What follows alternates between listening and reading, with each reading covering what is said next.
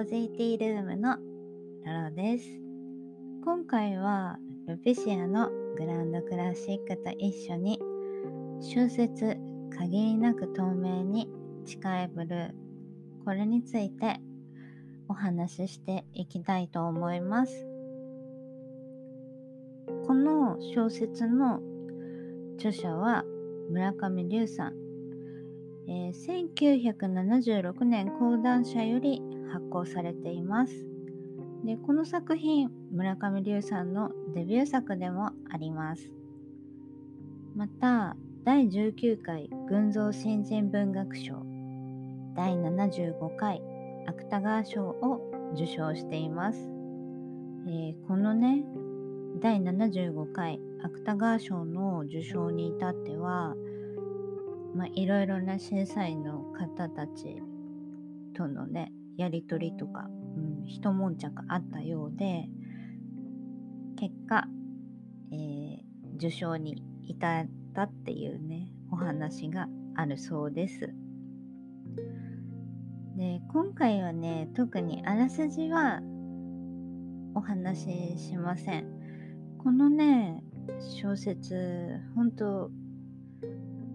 タイトルと表紙の絵に惹かれて買ったんですね。限りなく透明に近いブルーって何色だって思ったのがまず一つ。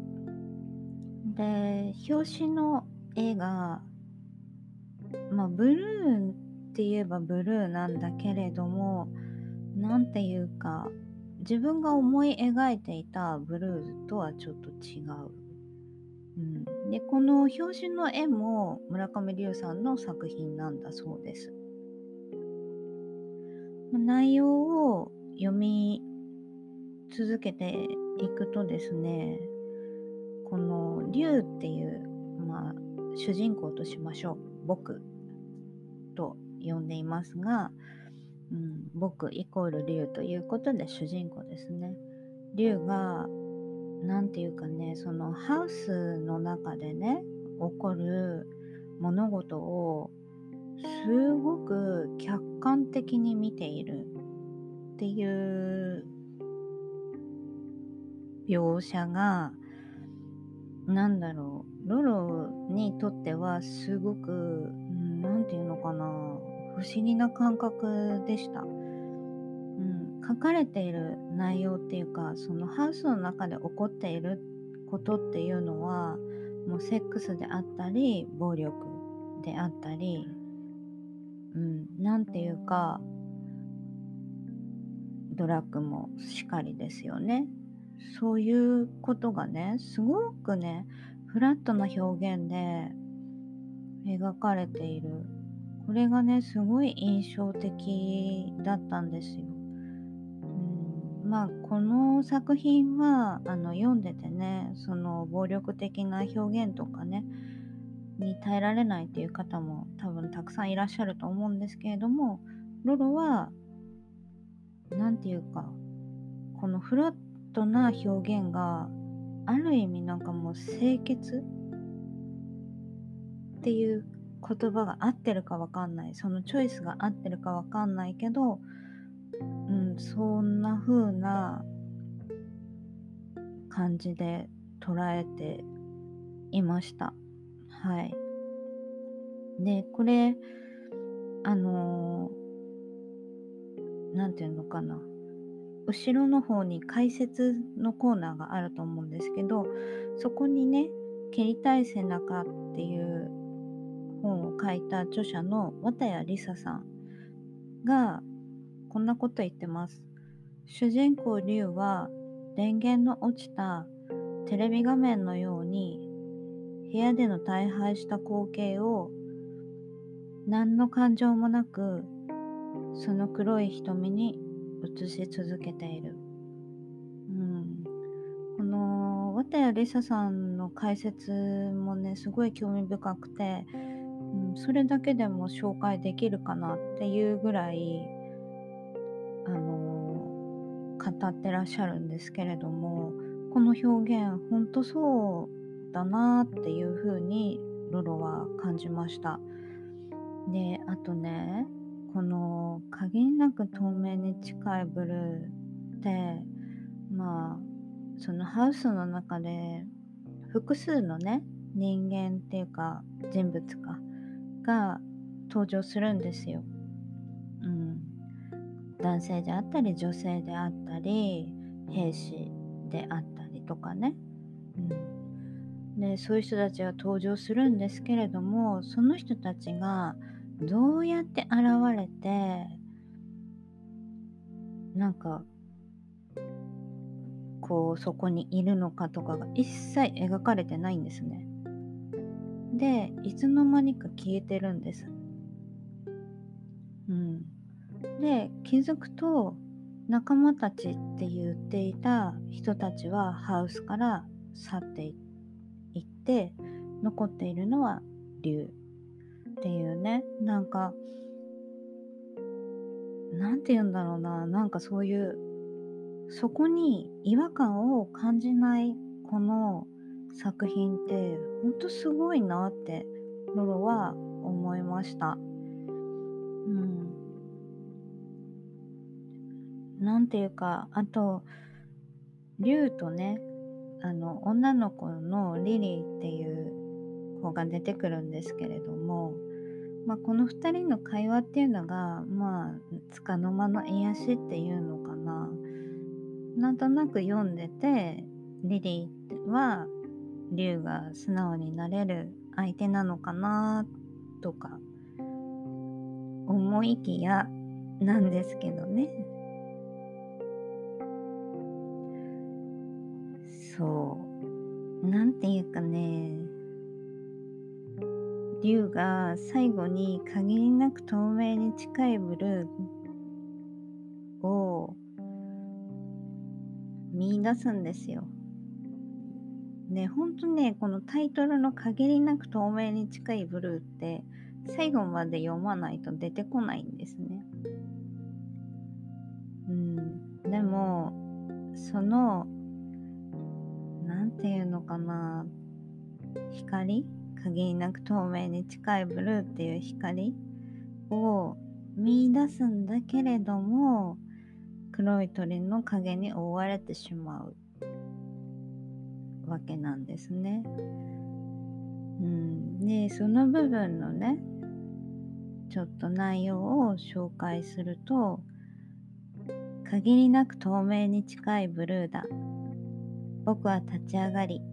自分のアパートに向かって歩きながらこのガラスみたいになりたいと思ったうんこのね表現だけ見てるとすごく美しく感じるし、うん、なんか希望を見つけたのかなって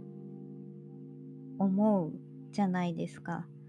でも実はこれ血がねこう縁についたガラスの破片が夜明けの空気に包まれてるっていう状況なんです。うん結局のところ龍はロロの解釈ですけど同じところをさまよい続けることしかできないのかなっていう感覚に陥ります。でこの限りなく透明に近いブルーはまあなんだろう本当にねロロたちの世代では全く理解ができないハウスっていう言葉だったりとか、うん、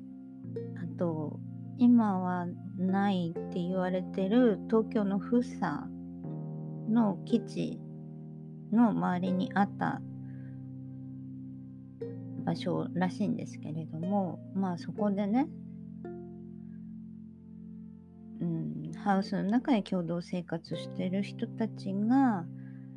うん、ていうか、その、米軍基地ですよね。近くにある。で、ていうか、ドラッグとか、まあ、セックス、あと暴力とかを行うわけです。でまあ米軍基地の中では治外法権って言われているので、まあ、そういうことができたんじゃないかっていうふうに言われてるんですけれども実際ね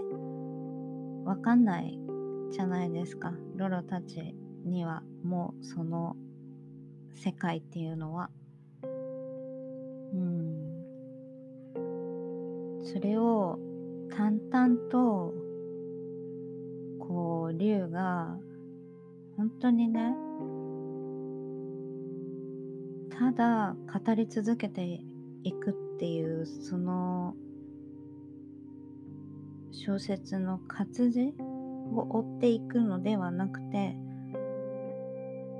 どうぞあなたの頭の中で想像してみてください。じゃないですけど。うん。それが凄惨な状況なのか彼らにとってハッピーな状況なのかその判断は読んでる人に委ねます。みたいなね感じの描写なんですよ。唯一ねその竜が感情的になるというか感情を表すのがその限りなく透明に近いブルーっていうね光を見出した時なんじゃないかなって。結局はね黒い鳥の影に覆われてしまうんですけれどもその黒い鳥の影っていうのはいつかは見た幻覚なんじゃないかなってロロは思ってるんですけれどもうん、この本は、まあ、あの描写としてはね、その、センシティブなものだと思います。それは否定しません。ただ、それをどういうふうに表現すると、こうなるのか。正直、ロロにとってこういうセンシティブな内容っていうのは、あまりうん取り上げたくないというかまあいいものではないと思いますでも知らないで生きていくのと知ることで自分の人生に何かが加えられるのであればぜひ一度この本も読んでほしいなって思う作品です。なんていうか本当にねどの角度から読むかなんですよ。うん、これがもうね